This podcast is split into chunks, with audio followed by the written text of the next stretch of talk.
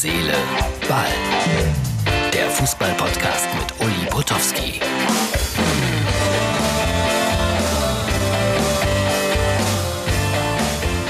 Hallo, liebe Herz, Seele, Ball-Freunde. Das ist die Ausgabe vom Dienstag. Guten Morgen, guten Mittag, guten Tag, wann immer ihr diese Ausgabe hört. Es würde sich heute besonders lohnen, sie auch zu sehen. Auf www.mux.tv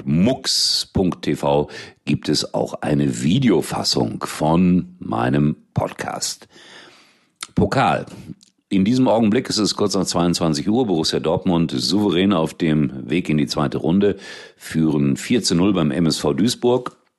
Und da muss ich sagen, da sieht man dann auch den Unterschied zwischen Spitzenverein Bundesliga und dritter Liga sowas von deutlich. Also der BVB in guter Form. Und Favre hat ja gesagt, wir wollen den Pokal gewinnen.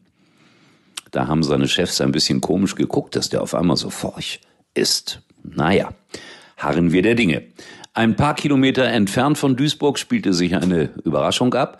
Rot-Weiß Essen schlägt den neuen Erstligisten Arminia Bielefeld mit 1 zu 0. Großen Respekt vor der Essener Leistung. Ich habe es gesehen.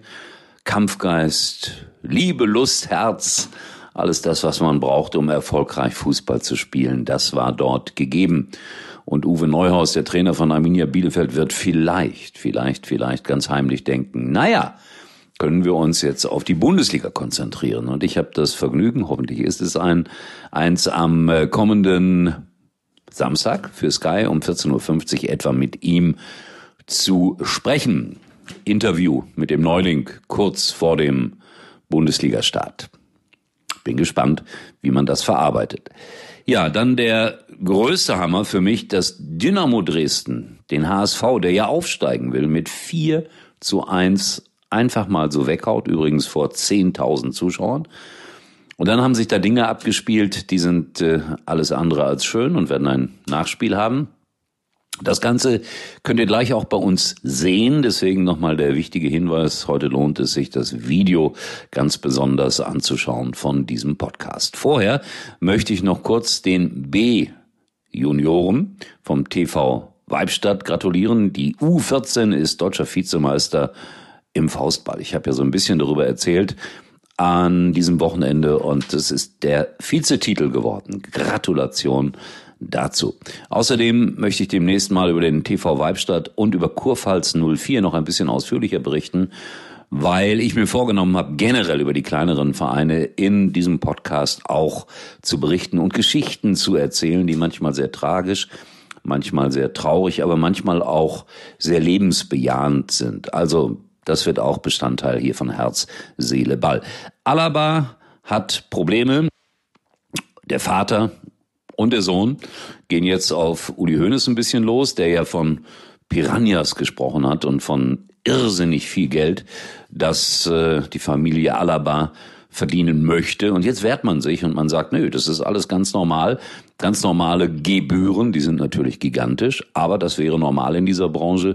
Und was David Alaba am meisten stört, dass das Ganze sozusagen so offiziell ausgetragen wird in den Medien. Das kann ich ein bisschen verstehen. Wollen wir hoffen, dass die, die da so erfolgreich zusammengearbeitet haben, auch eine vernünftige Lösung finden um das Ganze nicht äh, als schmutzige Wäsche in der Öffentlichkeit darzustellen. So, jetzt kommt ein ganz kleiner Verbraucherhinweis, der aber sehr interessant ist. Und danach gehen wir nochmal nach Dresden. Warum ich den Volvo XC60 fahre? Den gibt's mit innovativen Hybridantrieben. Sofort verfügbar, wie viele andere Volvo Hybridmodelle auch. Mit 5625 Euro Volvo Hybridbonus und jeder Menge serienmäßigen Sicherheitsassistenten. Mehr auf volvocars.de slash xc60. So, Dankeschön fürs Anhören des kleinen Werbespots. Ist immer sehr wichtig für uns. Jetzt gehen wir nochmal nach Dresden. Denn da hat mir ein Fan Bilder geschickt, die wirklich verstörend sind. Toni Leistner, so heißt er richtig, der sehr schlecht gespielt hat äh, mit dem HSV, wurde kurz vor einem Interview offensichtlich beschimpft von den Rängen Beleidigungen auch in Richtung seiner Familie, so hat er es gesagt, und da ist er völlig ausgeflippt, ist darüber gestiegen und hat sich den Fan geschnappt, der es wohl gerufen hat, und hat den niedergestoßen, ordentlich durchgerüttelt.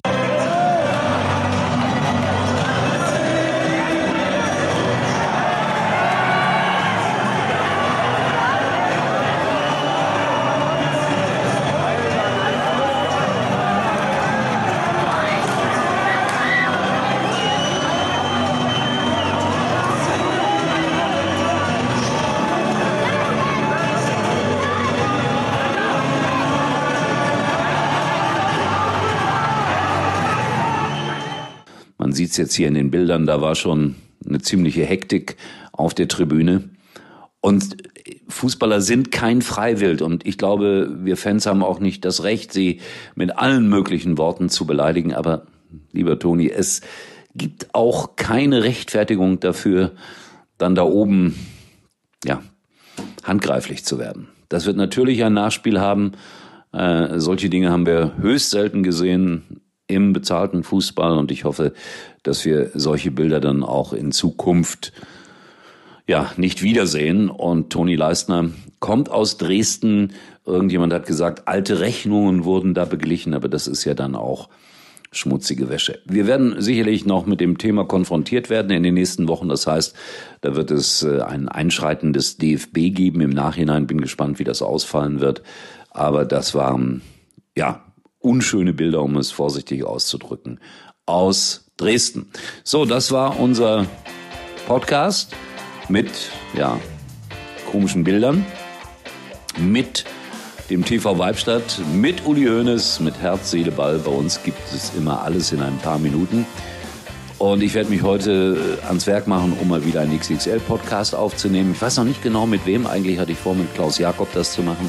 Das ist so eine RTL-Ikone, der seit äh, 35 Jahren fast dort arbeitet, bei allen Länderspielen dabei war, bei Olympischen Spielen und bei Tennisturnieren.